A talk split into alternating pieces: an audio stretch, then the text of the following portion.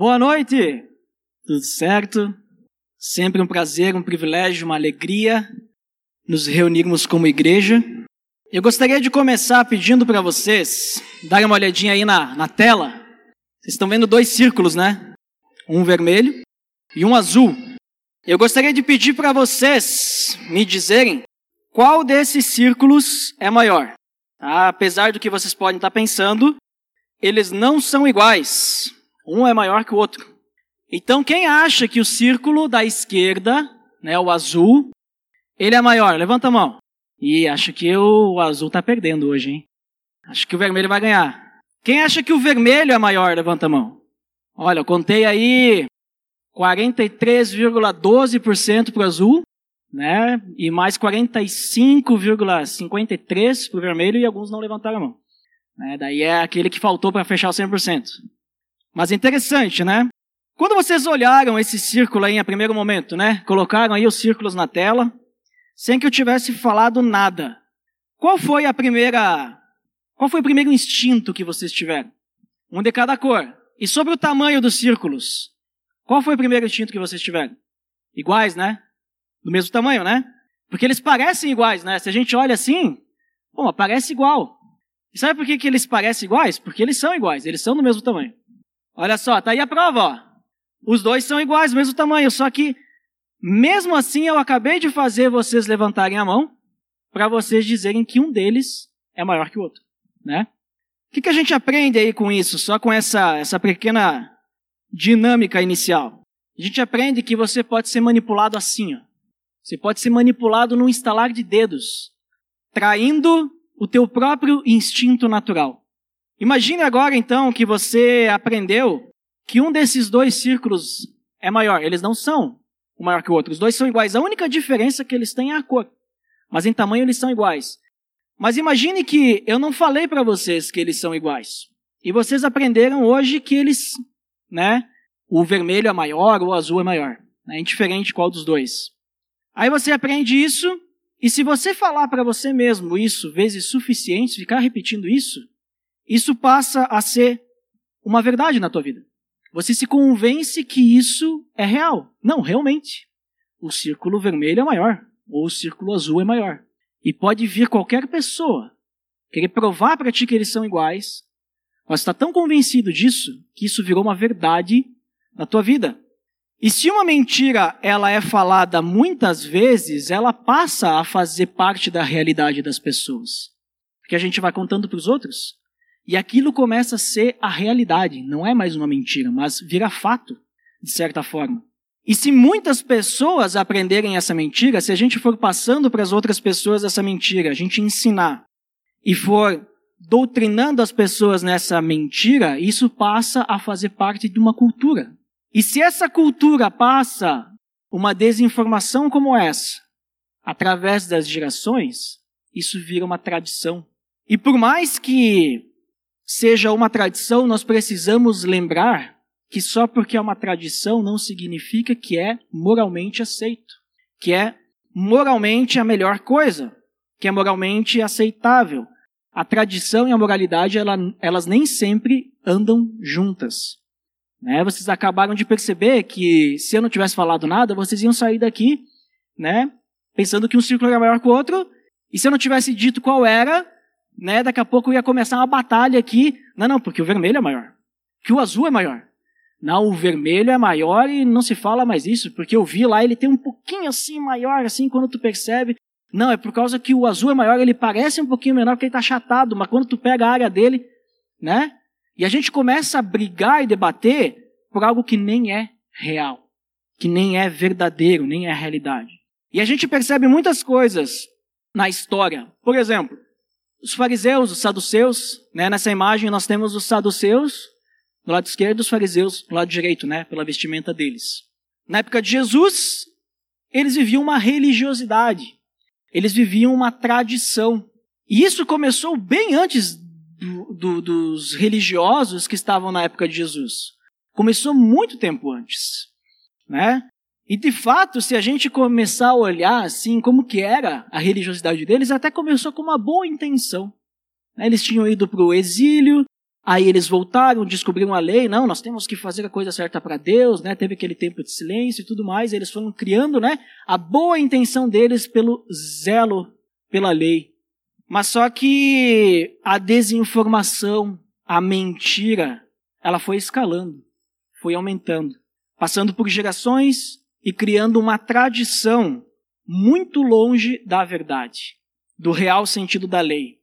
Né? Se a gente lê Mateus capítulo 5 ao 7, principalmente o 5 ali, a gente vê Jesus mostrando para eles como que a interpretação da lei, da, a interpretação deles perante a lei era errada, não era verdadeira. E aí Jesus ele vem trazer essa verdadeira interpretação da lei, o real sentido.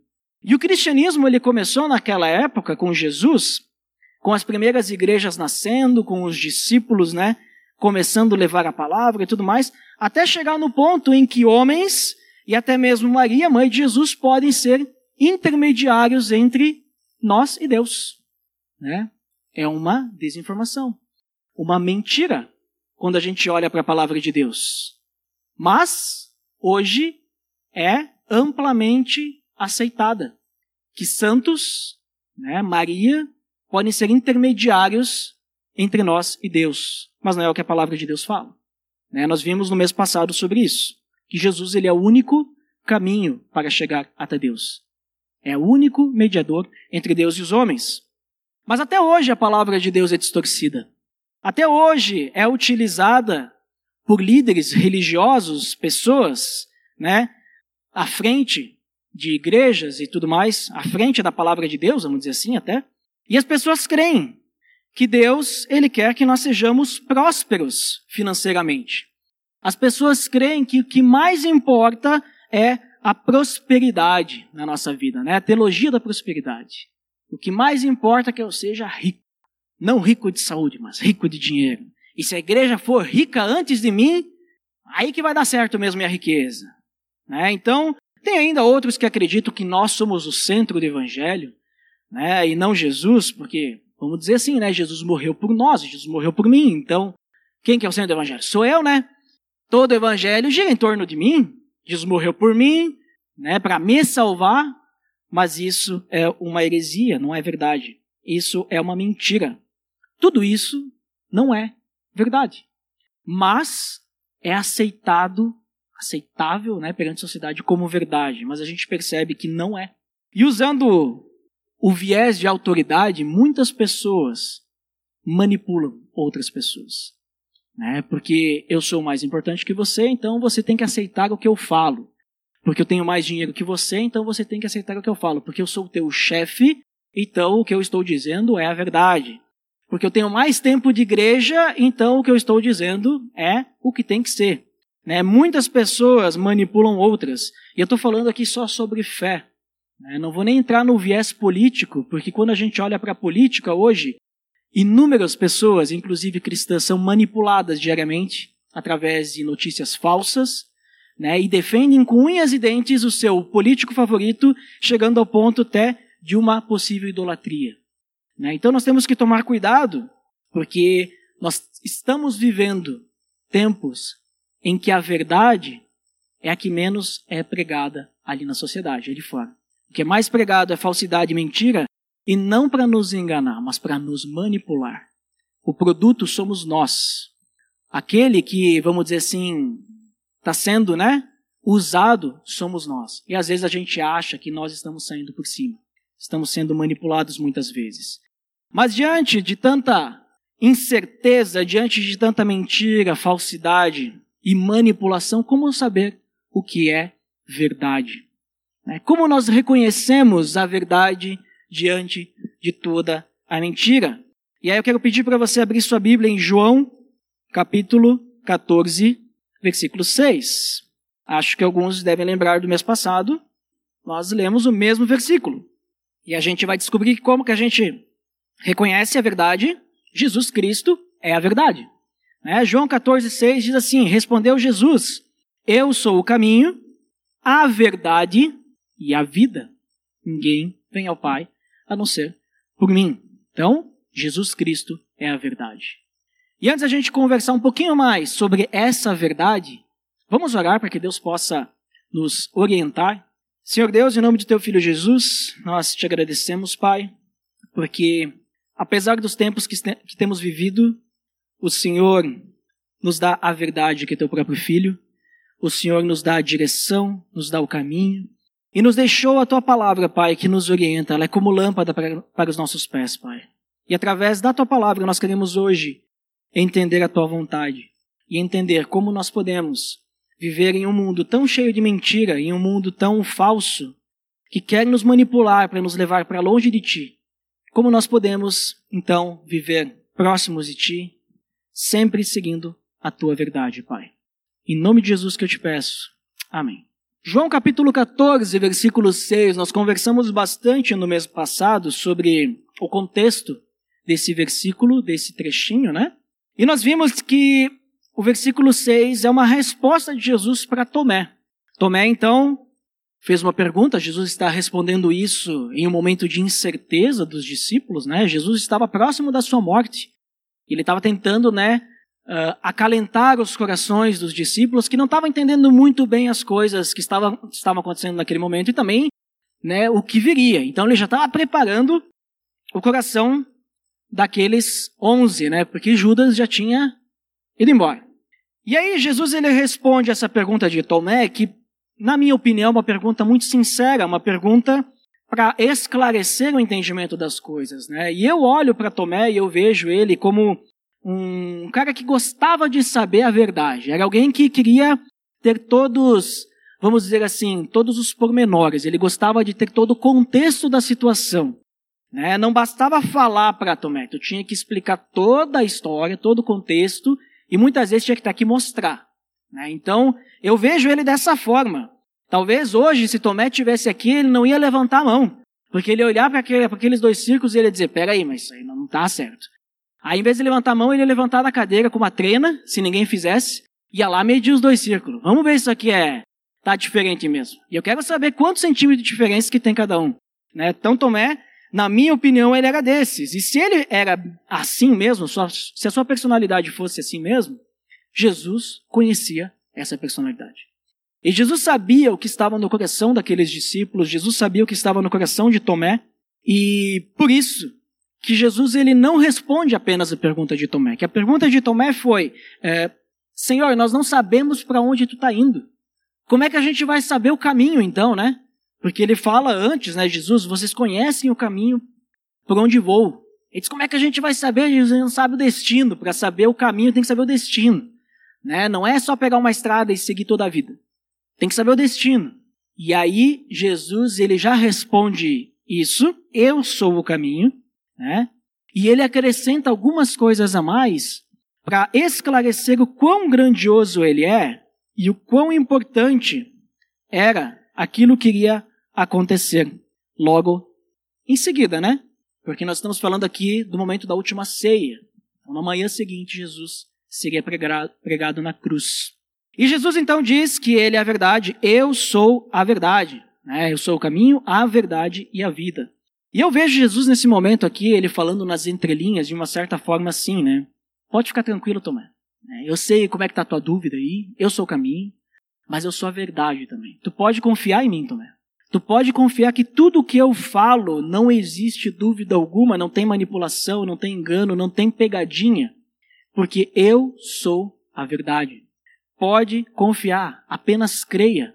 E esse pode confiar, apenas creia, é o que Jesus ele falou para o dirigente da sinagoga. Vocês lembram dessa história? Né? Que ele estava lá, veio o dirigente da sinagoga, o Jairo, e ele falou para Jesus: Jesus, minha filha está muito doente. E aí Jesus, né, resumindo a história, ela está curada. E aí chegam as pessoas da casa do dirigente da sinagoga e dizem: Não, não, para de incomodar o mestre aí que ela já morreu. Né? E aí Jesus estava ali: Não, não, não, não dá bola não. Não dá bola para eles. Não tenha medo. Tão somente creia. Apenas creia. Ela não está morta, não. Ela só dorme. Né? Essas são as palavras que Jesus, que Jesus usa. Então, se Jesus falou, está falado. Porque ele é a verdade. E tudo que ele fala é verdade. Se Jesus falou que vai ser de um jeito, vai ser daquele jeito. E não tem nada que a gente faça para que seja o contrário. Mas eu também vejo Jesus falando isso, eu sou a verdade, né? Devido ao fato como a lei e Deus eram vistos naquela época. O pecado ele distorceu o relacionamento com Deus. Por isso que algumas horas depois, né, Jesus ele vai falar para Pilatos: de fato, por esta razão nasci e para isto vim ao mundo para testemunhar da verdade. Todos os que são da verdade me ouvem. Pilatos ele estava interrogando Jesus. Ele estava pedindo para Jesus se ele era o rei dos judeus. E Jesus então ele fala assim que ele começa a falar sobre o seu reino, de onde que é o seu reino. Ele não fala eu sou o rei dos judeus, mas ele fala do seu reino, que não é um reino desse mundo. E que ele veio para testemunhar então a verdade. Né? As boas novas, esse é o propósito. Então eu vejo Jesus também, porque naquela época, como eu já disse, eles tinham essa distorção da lei, né?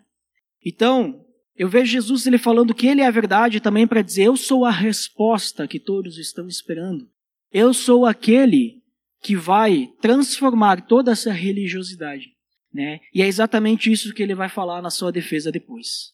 Ele não fala eu sou o rei, mas ele fala: eu vim para testemunhar a verdade. Esse é o propósito que eu vim ao mundo. Eu vim ao mundo para mostrar o caminho até o Pai. Eu vim ao mundo para que a verdade seja dita, para que a verdade seja mostrada, e não mais mentiras, como começou a ser do momento em que o homem foi expulso da presença de Deus lá no Éden. Por isso que eu digo que fora de Jesus não há verdade. Pode parecer estranho isso, né? Fora de Jesus há verdade. Então quer dizer que se não tem Jesus, tudo que existe aí fora, tudo que existe se não tem Jesus é mentira? Exatamente. Simples assim, né? Porque se Jesus é a única verdade, então só em Jesus nós vamos encontrar a verdade. É, nós precisamos entender então que tipo de verdade que Jesus está falando. Vamos dar uma olhadinha então na ideia que, da verdade da sociedade. É, na sociedade, o que, que a gente entende por verdade? Então, a palavra verdade, quando a gente utiliza no dia a dia, se a gente for olhar no dicionário, ela está ligada a fatos, ao que é sincero, à ausência de mentira. Certo? Vocês concordam? É mais ou menos isso, né? Mais ou menos não. Eu peguei no Google, estava escrito lá, conceito de verdade, fatos, aquilo que está relacionado a fatos, ausência de mentira e tudo isso. É, e a gente pode utilizar a verdade, né? Vamos falar a verdade, vamos dizer assim, quando a gente quiser falar de alguma pessoa. Né? A gente pode, por exemplo, falar de alguém falando sobre os fatos da vida daquela pessoa. Se a gente for falar de um líder de uma nação, a gente pode falar sobre os fatos que esse líder conquistou na sua vida, né, durante a sua liderança. Por exemplo, vamos pegar aqui uma, uma pessoa, né, esse homem ali, que eu deixei só o olho dele aparecendo. Esse homem, ele pegou uma nação destruída. Uma nação que não tinha muito bem o que fazer. E ele recuperou a economia, ele devolveu o orgulho para o povo. Nos quatro primeiros anos de governo, desse homem, o número de desempregados caiu de 6 milhões para 900 mil pessoas. São números, né? Interessantes, né? Ele fez o produto interno bruto crescer 102% e a renda per capita dobrar. Esse homem aumentou os lucros das empresas de 175 milhões para 5 bilhões. Ele reduziu a hiperinflação que estava ocorrendo naquele país a no máximo 25% ao ano. Eu já acho muito, mas imagino o que era antes. Esse homem, ele adorava música e pintura. Quando jovem, ele imaginava seguir a carreira artística. Esse homem é incrível, né? É o cara que eu quero liderando o meu país. A gente pensaria assim. Esse homem era Adolf Hitler, né? E a gente pode falar muitas mentiras dizendo só a verdade. Esse texto que eu li é de um comercial da Folha de São Paulo. Esse comercial ele foi ao ar antes de eu nascer. Foi no finalzinho da década de 80. E a gente percebe que só falando a verdade a gente consegue falar um monte de mentira. Mas se é só a verdade, onde que está a mentira? Ele não fez tudo isso mesmo? Ele não conseguiu conquistar essas coisas? Não são fatos da sua vida? A mentira está na, na estratégia manipuladora que a gente utiliza para querer convencer as pessoas a acharem que esse homem, ele é um homem bom. É o homem que deveria liderar um país, é um bom líder que merece o nosso apoio. E de fato ele manipulou muita gente. Né? Por isso que quando a gente fala só o que convém, a gente pode distorcer a verdade. Quando a gente fala só aquilo que a gente quer, a gente distorce a verdade. E a gente leva muita gente junto com a gente. É isso que acontece muito na política. Por isso que eu disse para vocês, não se enganem com o que vocês veem por aí. Né? Principalmente as redes sociais, não existe, uh, não existe nada que, vamos dizer assim, vai trazer algo nu e cru para vocês. Sempre vai ter um viés. Sempre vai ter um lado, né? Recentemente eu vi, bom, recentemente não, a gente vê isso todo minuto, né? As pessoas elas discutem nas redes sociais só por causa da posição da outra, sem saber se a outra pessoa tem a posição. Se tu fizer uma pergunta, o quê, por quê, alguma coisa assim, sem falar o que, que tu acredita e nada, nem criticar nada, as pessoas estão tão, tão focadas em uma posição única que elas acham que tu está criticando, né? Se tu pedir uma informação, acham que tu está criticando já. É esse o ponto que a gente chegou. Mais um pouco, né? Se Hitler tivesse vivo hoje, a gente elegeria Hitler, né? Foi por isso que Hitler conseguiu fazer o que fez. Só que quando a gente só fala o que convém, né, as mentiras ficam escondidas. Porque na verdade, quando a gente olha para uma pessoa assim, a gente sabe que ele não é um bom líder. A gente sabe que tudo o que ele conquistou foi através de uma ditadura fascista que matou mais de 6 milhões de judeus. E eu só estou falando dos judeus. Fora negros, homossexuais, outras pessoas que morreram, né? Até mesmo alemão, ale, ale, alemãos, né? Que defenderam e esconderam judeus e pessoas perseguidas. Então alguém poderia dizer diante disso tudo, ah, mas então, já que né, a gente tem que analisar os fatos, a verdade é relativa, porque depende. Depende da situação, depende do contexto. Né? Porque se não tivesse essa, né, toda essa situação ali, teria sido muito bom. Né? Ah, mas olha só, depende, né? Depende. Essa é uma mentira que a sociedade ela quer tentar colocar na nossa cabeça, que depende, que é relativo, né? Que tudo está certo, tudo é verdade. Dependendo da situação, pode qualquer coisa, né? A gente pode fazer o que quiser, porque só depende do ponto de vista, né? Se eu estou indo ou se eu estou voltando, né? De que lado que eu estou, né? Tudo bem eu fazer algumas coisas que parecem erradas, mas é por um bem maior. Sabe, esse depende, é relativo. Essa é uma mentira que muitos também estão caindo. Só que quando a gente olha para Cristo, não existe nada relativo. A verdade de Cristo absoluta é aquilo e deu. Não existe nada fora daquilo lá. Em Cristo nós temos a verdade de forma extremamente clara. E qual que é essa verdade que nós estamos falando então? Qual que é a verdade de Cristo? A verdade que Jesus fala quando ele diz eu sou a verdade, a verdade verdadeira, né? Podemos até dizer assim, apesar que o português não fica muito certo, né? Jesus ele é a verdade perante a mentira do diabo, que inclusive é o pai da mentira. É a verdade perante essa mentira que ele propaga na sociedade em que nós vivemos, né? E quando a gente olha para Jesus, a gente vê que em Jesus só existe uma coisa certa. E sem Jesus, certo, é o que for melhor para você. Essa é a realidade que vivemos. Em Jesus só existe uma coisa certa. E sem Jesus, aí, o que importa é o que eu faço. Ou seja, não é verdade, né? Não é verdade. Mas eu estando bem é o que eu vou seguir. E isso vai ser a verdade para a minha vida. Essa é a realidade.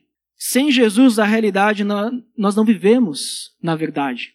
Nós não temos plena certeza das coisas. As músicas que a gente cantou hoje, nós vimos, nós com, com, falamos sobre que Jesus ele é o único caminho, que nós somos livres para servir a Cristo.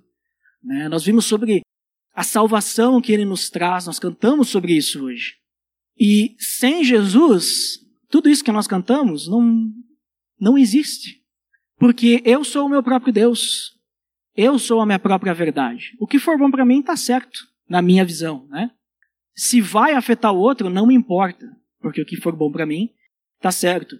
E além disso, nós acabamos vivendo em constante dúvida, porque nós não temos sentido nenhum para a nossa vida.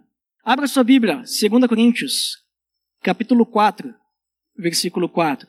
Se em Jesus só existe uma coisa certa, primeiro vamos ver o que, que o inimigo faz perante essa única verdade.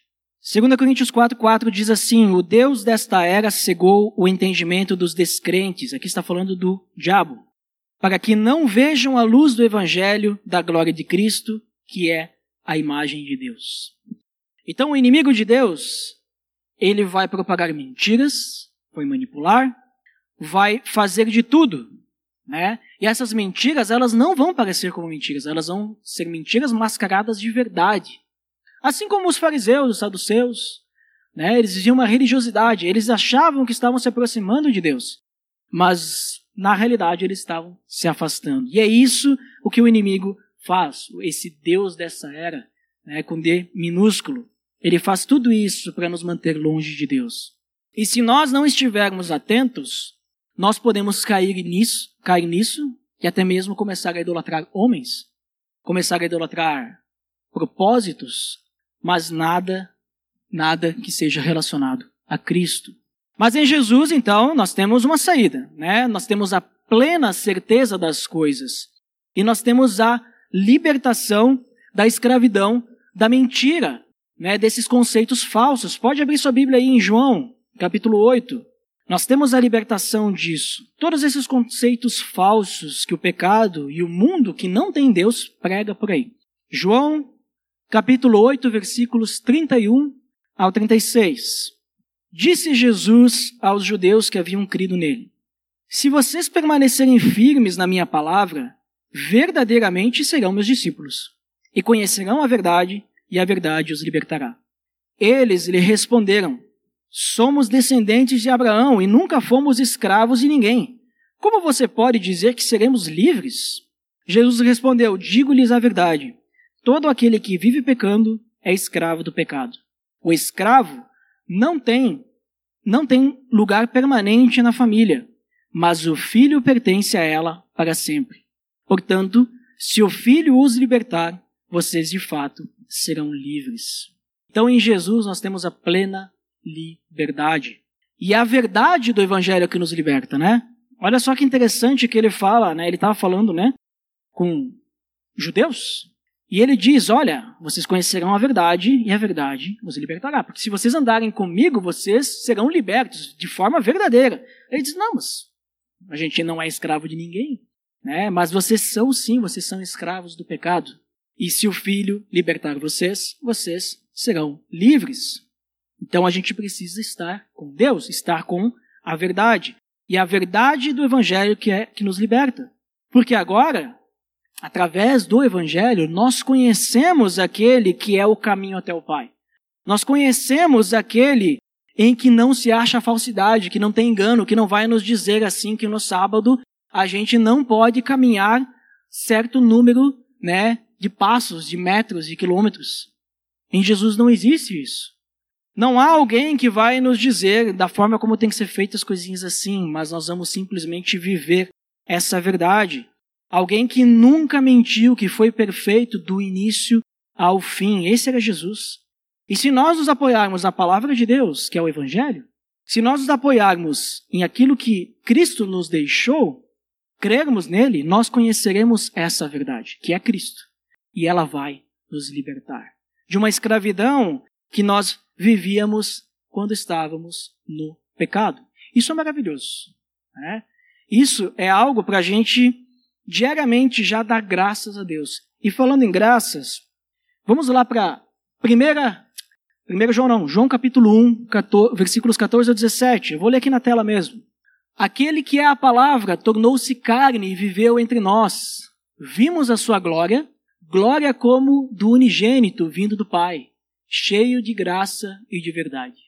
João dá testemunho dele, ele exclama: Esse é aquele em quem eu falei, aquele que vem depois de mim é superior a mim, porque já existia antes de mim. Todos recebemos da sua plenitude, graça sobre graça. Pois a, pois a lei foi dada por intermédio de Moisés, a graça e a verdade vieram por intermédio de Jesus Cristo. Então, Jesus ele veio cheio de graça e de verdade. Né? Nós cantamos antes também sobre graça e paz. Né? É nele que nós temos a redenção, a salvação. E ele veio cheio de graça e verdade para abrir os nossos olhos para a verdadeira salvação, para a verdadeira graça de Deus, que ficou muito tempo escondida por causa do pecado e por causa das iniquidades do povo de Israel. Ficou muito tempo escondida. Ele diz: Pois a lei foi dada por intermédio de Moisés, a graça e a verdade vieram por intermédio de Jesus Cristo. É através de Cristo que nós temos então essa verdade que liberta, essa verdade que nos salva. E a verdade de Cristo aponta para o próprio Deus. Olha esse texto de 1 João, capítulo 5, versículo 20. Sabemos também que o Filho de Deus veio e nos deu entendimento para que conheçamos aquele que é o verdadeiro. E nós estamos naquele que é o verdadeiro, em seu Filho Jesus Cristo. Este é o verdadeiro Deus e a vida eterna. É muito interessante como que João, né, tanto no Evangelho quanto na carta, ele que é o mesmo João, né? É o mesmo João, não o João Batista, mas o João, um dos apóstolos.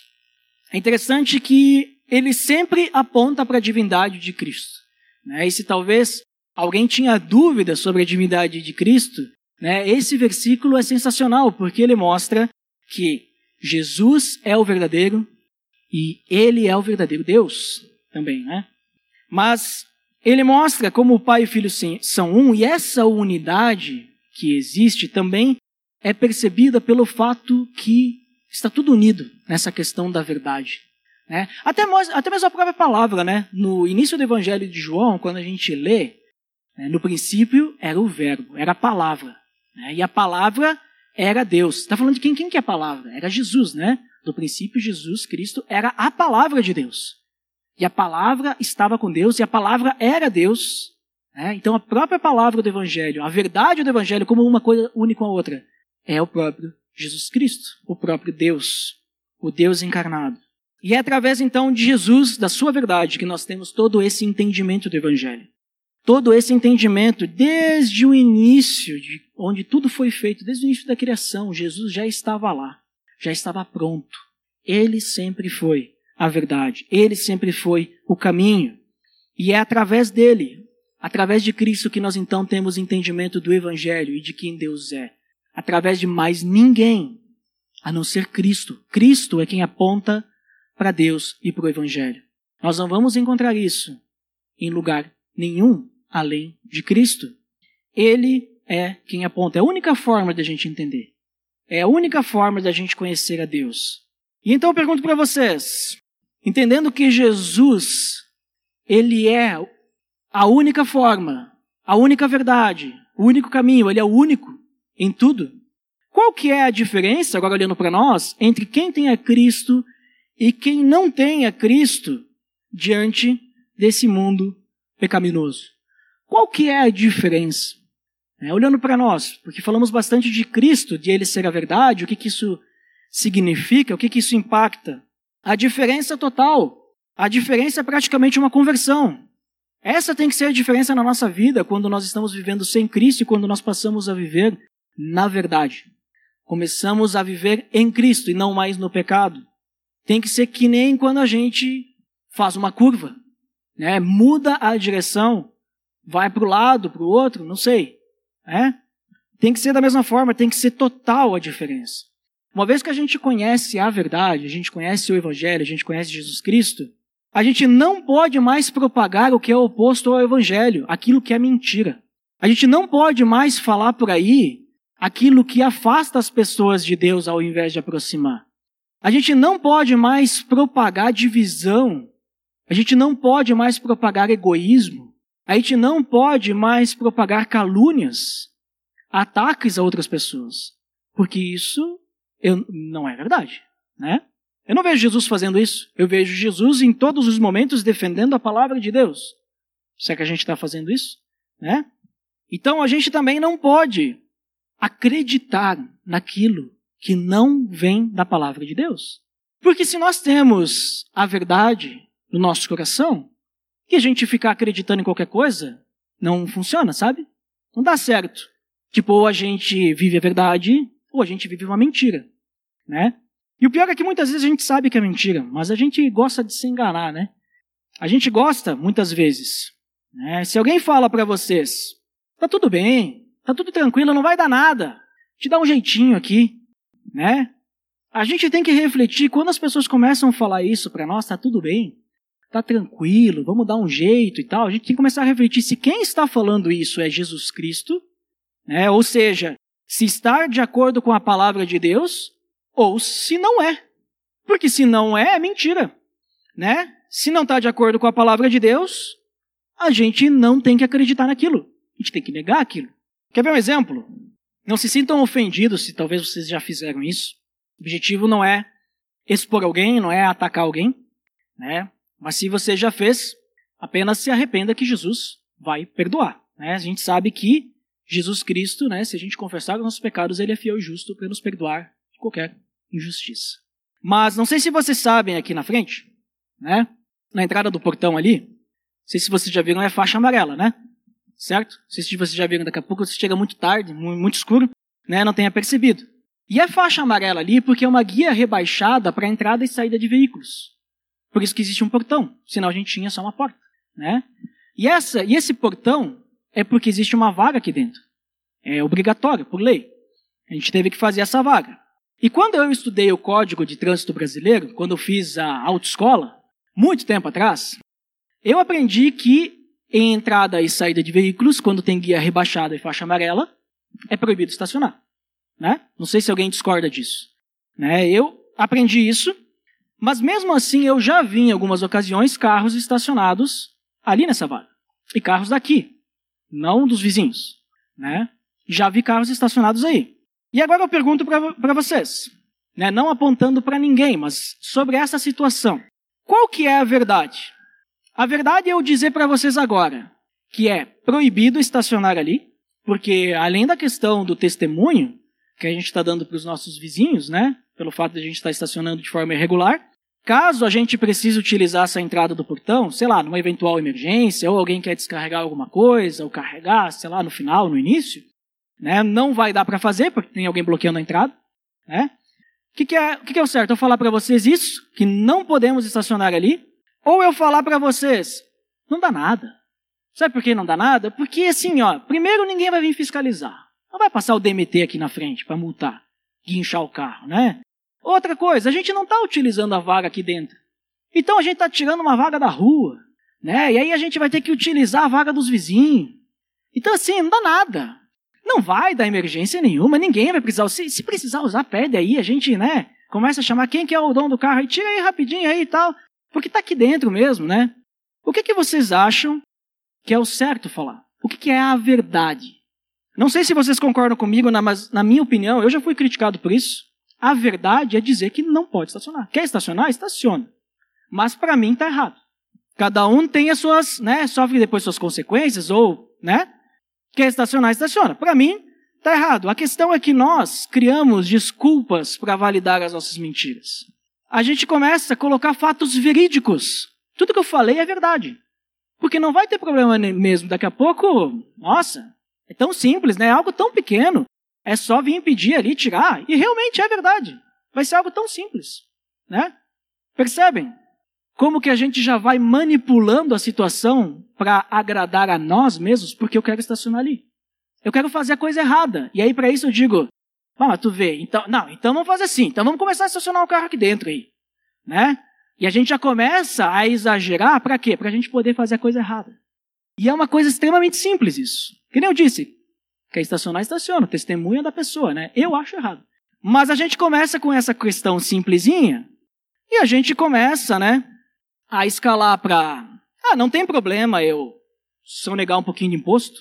Eu já pago um monte de imposto, né? Já estão tirando, o governo está tirando um monte de imposto de mim. Se eu, né, vou dar aqui uma notinha, uma, um negócio em nota aqui, não tem problema. Tá tranquilo, não vai dar nada, ninguém vai saber. Ninguém vai perceber. Só o testemunho que eu estou dando para a pessoa, né? Que eu estou dando coisas sem nota. Ou estou comprando coisas sem nota. Mas ninguém vai saber, só que entre nós né? A gente começa a passar para isso, porque o que importa é o quê? O dinheiro no meu bolso, né? Ou a gente vai um pouquinho mais adiante, né? Porque se tá tranquilo isso, então tá tranquilo também assim, ó, eu tô namorando uma menina, né? Isso eu tô inventando agora, tá? Porque eu sou casado com a Geisa, tá? Por favor. Mas eu tô namorando uma menina e a gente vai casar. Então não tem problema se eu fizer sexo com ela. Porque tá tranquilo, a gente vai casar mesmo. tem problema nenhum, né? A gente já está com a data de casamento marcado. Então, se a gente avançar o sinal um pouco antes, tá tranquilo, não tem problema. Ninguém vai saber, né? Ninguém vai saber, só Deus vai saber, né? E Deus não é nada para mim, pelo visto, né? Percebem como que a gente começa a inventar coisas? A gente inventa desculpa para validar a nossa mentira, porque não vai dar nada. E a nossa corrupção, ela começa nas pequenas coisas. E quando a gente vê, a gente reclama dos políticos que roubam milhões, mas se a gente tivesse lá, se eu estaciono aqui na frente, eu estaria roubando milhões lá também. Essa é a minha opinião. Alguns podem discordar. Mas quando o dinheiro está na nossa frente, o que a gente faz? Né? Agora, o verdadeiro cristão, aquele que segue a verdade, ele percebe que é uma mentira. Porque a palavra de Deus acusa, a palavra de Deus direciona e diz: isso é soberba, isso é ganância, isso é egoísmo. Você está pensando só em si mesmo. Você não está querendo caminhar um pouquinho. Você não está querendo administrar melhor suas finanças. Você não está querendo fazer a coisa certa. Você está pensando só em si mesmo. Né? Então, quando a, a palavra de Deus nos acusa, e nós somos verdadeiros cristãos, a gente não inventa desculpa. A gente simplesmente faz a coisa certa. A verdade. A gente segue a verdade. Tá? Então, como eu disse, não é para acusar ninguém, mas é para exemplificar enquanto, como que coisas tão simples, que realmente daqui a pouco não teria problema. Daqui a pouco, né? Até ter a primeira é o problema, né? Aí a gente percebe o quão danoso foi aquilo. Mas, que nem eu falei, eu acho errado. Né? Mas a gente vai escalando isso para outras coisas maiores depois. Porque está tranquilo ali, está tranquilo aquele outro, está tranquilo aquele outro. E está tranquilo está tranquilo, né? Que nem diz aquela música lá de um tempo atrás, está tranquilo, está favorável, né? Para fazer coisa errada. Então, continuando. Essas questões aí, quando a gente acha que está tudo tranquilo, tudo isso só nos afasta de Deus. E para finalizar, quero convidar vocês a abrirem o nosso último texto, Efésios capítulo 4, versículos 14 ao 16, para a gente lembrar sobre a importância da verdade de Jesus para a igreja. Efésios 4, 14 ao 16. O propósito é que não sejamos mais como crianças, levados de um lado para o outro pelas ondas, nem jogados para cá e para lá por todo o vento de doutrina, e pela astúcia e esperteza de homens que induzem ao erro. Parecido com o que eu estou falando até agora, né? Manipulação que a gente vive na sociedade, né? A propósito é que a gente não caia nessa manipulação. Antes, seguindo a verdade em amor, cresçamos em tudo naquele que é a cabeça, Cristo. Dele, todo o corpo ajustado e unido pelo auxílio de todas as juntas, cresce e edifica-se a si mesmo em amor na medida em que cada parte realiza a sua função. Eu normalmente uso esse texto de Efésios capítulo 4 para falar sobre a unidade da igreja. E ele também fala de outras coisas aqui interessantes, como essa, né? Essa questão de que nós precisamos buscar a Deus, buscar cada vez mais a Deus diariamente, não uma vez só, mas diariamente, para nós, então, seguirmos essa verdade em amor, versículo 15, antes, seguindo a verdade em amor, para nós seguirmos essa verdade em amor, para que assim nós possamos crescer juntos, à medida em que cada parte realiza a sua função.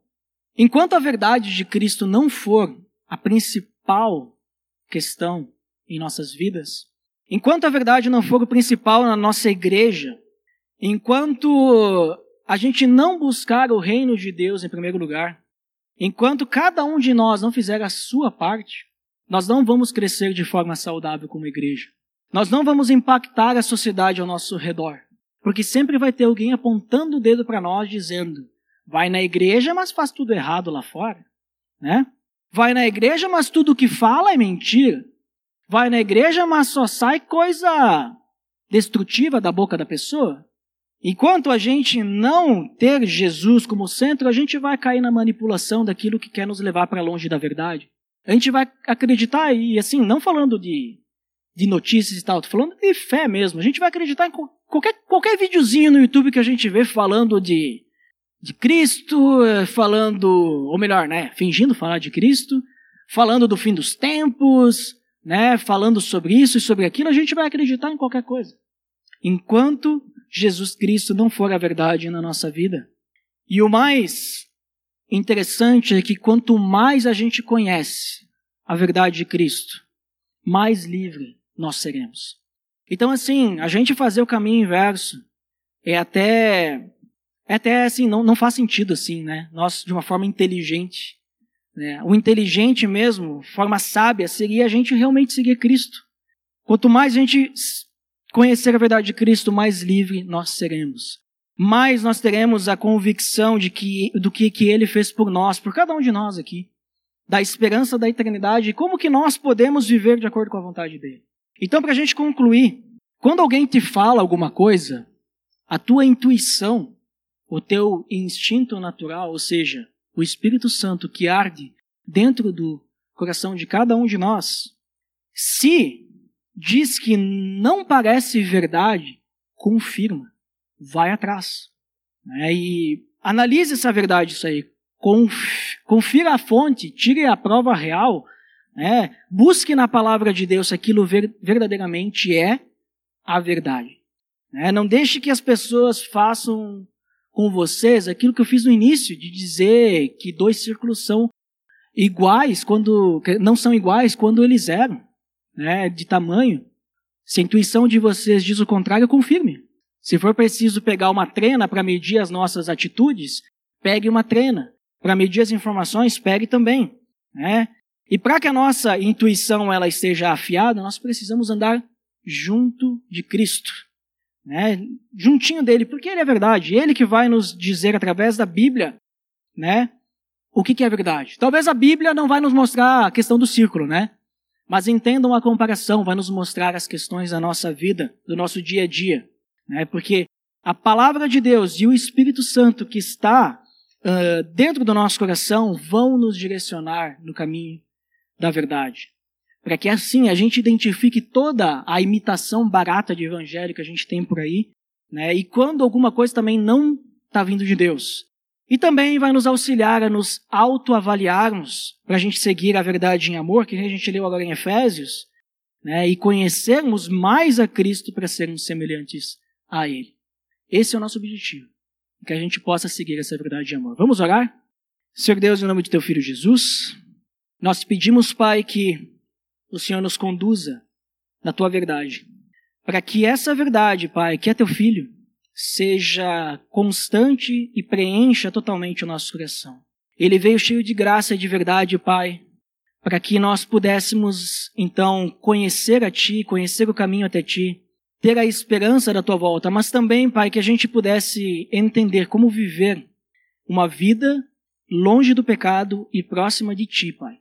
Nos conduza, Pai, para que não vivamos mais uma vida pecaminosa, longe de ti, vivendo falsidade, mentiras, manipulando e muitas vezes sendo manipulados também, Pai, mas que a tua verdade reine em nossos corações e que somente a verdade, nada mais que a verdade, saia da nossa boca e entre em nossa, em nossa mente, Pai.